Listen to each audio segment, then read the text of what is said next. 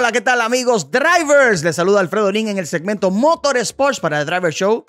Yo sé que ustedes quieren que hablemos de Fórmula 1 y siempre hablamos de Fórmula 1 porque nos gusta la Fórmula 1 y teníamos un par de semanas sin hablar de Fórmula 1 y volvió la Fórmula 1. Nada más y nada menos que al circuito de Singapur. Circuito callejero que no se corría desde el 2019 y ahí se han dado grandes carreras. Eh, la lluvia desde la clasificación se hizo presente. Qué buena clasificación, tengo que hablar de eso porque la diferencia entre Charles Leclerc, que consigue una más en la temporada, fue de 0.022 con Checo Pérez, el mexicano, hizo un gran trabajo en la quali, y el mismo Lewis Hamilton, incluso fue más rápido en una de las prácticas, se pensaba que lo podía lograr Paul, metió un pequeño error, pero quedó a 0.048, una de las clasificaciones o la clasificación más cerrada del año. Nos fuimos a la carrera, también mucha lluvia, la carrera se retrasó una hora por completo, y ahí estábamos súper ansiosos de qué iba a pasar de la arrancada, y vino entonces La arrancada, señores. Qué arrancada la de Checo Pérez. Buenísima, arrancando en segunda fila al lado de Charles Leclerc, que al principio movió bien, pero luego patinó mucho, al igual que el mismo Lewis Hamilton, el mismo Max Verstappen, que desde la 8, que tuvo un tema en la clasificación, clasificó apenas 8 porque tuvo que a los pits en la clasificación porque se iba a quedar sin gasolina. Arrancó mal, cayó 12, pero bueno, Verstappen, uno sabe que viene de atrás, rollando, dándole con todo. Buena de Sainz, que adelantó a Hamilton, casi se tocan los dos, se tocaron los dos ahí en la primera curva, segunda curva. Y de ahí básicamente la carrera quedó como salieron, entre los primeros tres. Porque detrás pasaron unas cuantas cositas interesantes. La Tiffy se movió y se llevó al chino Wang Yuyo. Su noda con la goma de seco se chulió. Hamilton tratando de adelantarle a Sainz que tenía mejor ritmo Hamilton que Sainz, pero se desesperó, bloqueó la coma, boom, y le dio un fundazo al Mercedes-Benz de frente. Ahora ese Mercedes-Benz es duro, es duro que aguantó, siguió, ya el alerón estaba un poco caído, pero si tú te pones a dar cuenta, Alex Albon se llevó el alerón delantero destrozado, su noda cuando chocó hasta las suspensiones se rompieron, aunque su noda le dio un chisme duro que los demás. Y bueno, pasaron muchas cosas. Russell, el pobrecito, no clasificó bien y además decidieron cambiar la unidad de potencia, sacrificando lo que era su posición de salida en la carrera, saliendo de los pits y le pasó de todo. Fue el primero en poner goma de slicks, pero andaba unos 10 segundos más lento. Todo el mundo estaba esperando qué hacía Russell en la goma slicks. Y cuando Russell hizo un mejor sector 1, ¡bam! Empezaron las estrategias a cambiar. Buena parada de Red Bull como siempre. Mala parada de Charles Leclerc que yo pensaba que iba a poder atacar a Checo en la parada de los pits. Sin embargo, la parada de Ferrari fue de 5 puntos y pico y la de Checo fue de 2.3. Excelente. Vinieron unos 5 o 6 safety car, virtual safety car. La pista realmente nunca secó bien. Muy complicada, una carrera en la noche de Singapur a las 9 y pico de la noche. Nunca secó bien, incluso nos dimos cuenta cuando, cuando los pilotos trataban de salirse de la línea de seco que se hizo para pasar cuando tocaban mojado, le pasó a Verstappen intentando adelantar a Lando Norris en una rearrancada que tocó los bocados y bloqueó los frenos y casi se chulea, casi, casi le da la pared. Le pasó después también a Lewis Hamilton intentando adelantar a Sebastián Vettel. Le pasó a varios pilotos que se le complicó la existencia con el tema de salirse de la línea de seco y entonces frenar en mojado. Óigame, mi respeto al jefe de lo que es defensa de México y del mundo, a Checo Pérez.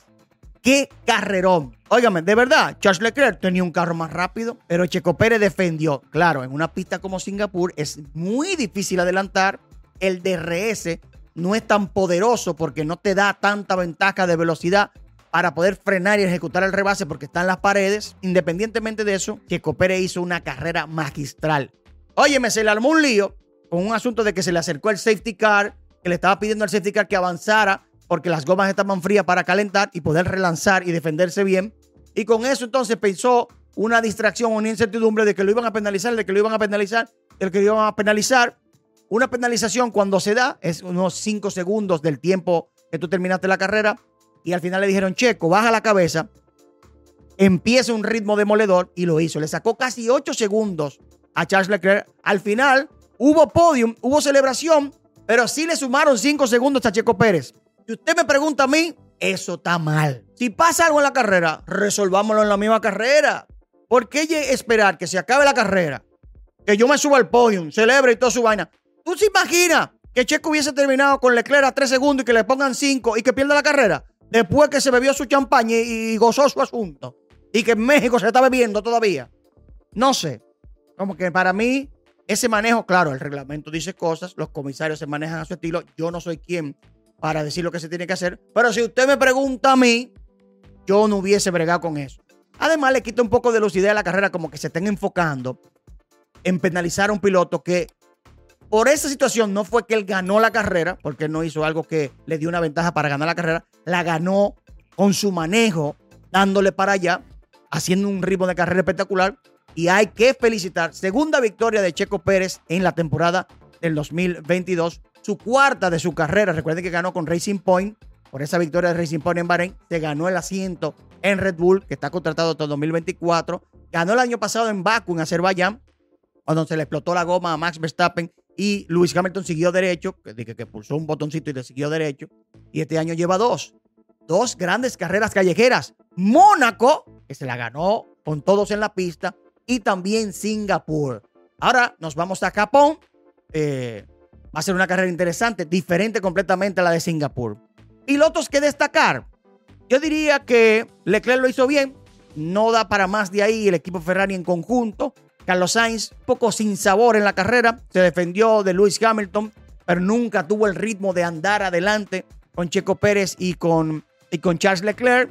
Eh, Hamilton lo iba haciendo bien, pero se desesperó por completo. Dos veces lo hizo. Eh, muy bien de Lando Norris, muy bien de McLaren con Daniel Ricciardo, que acertaron en la parada pits con un safety car y le dieron una ventaja de salir adelante. Muy bien de los Aston Martin, Lance Stroll y Sebastián Vettel, aunque perdió la posición de Verstappen en la última vuelta, lo hicieron muy bien.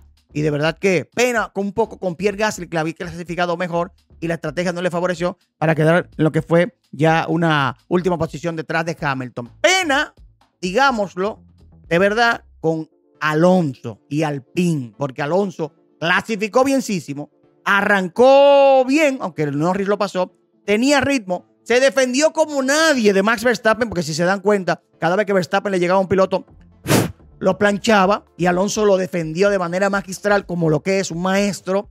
Y pena por Alpine, que pierde con dos DNFs, que es Do Not Finish, de Alonso y de Ocon, el cuarto lugar en el campeonato de constructores. Y McLaren lo pasó con el cuarto lugar y quinto lugar de Norris y Richardo.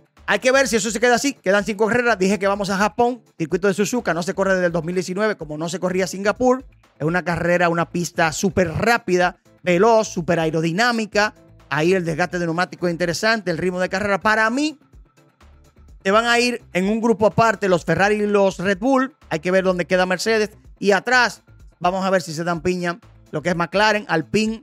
Y creo que veo ahí a Aston Martin. Vamos a ver que creo que Haas ahí le puede ir muy bien y también a lo que es Alfa Tauri. Eh, nada, señores, eh, estamos activos aquí en The Driver Show. Fórmula 1, este es el resumen del Gran Premio de Singapur y nos quedan cinco en el año. Japón, vamos después a Texas, Estados Unidos, México. Órale, güey, ahí yo quiero que gane Checo Ahí, ahí de Red Bull tiene que hacer lo que sea para que gane Checo Pérez. Luego Brasil, Brasil, Brasil y la última en Abu Dhabi, que va a estar junto al Mundial de Fútbol. Mucha gente, tengo un par de amigos que van al Mundial de Fútbol, van a ver a Abu Dhabi y siguen el Mundial de Fútbol, que va a estar aperísimo. Señores, nos vemos la próxima. Vienen muchas cosas más aquí en The Driver Show. ¡Yup, yup, yup,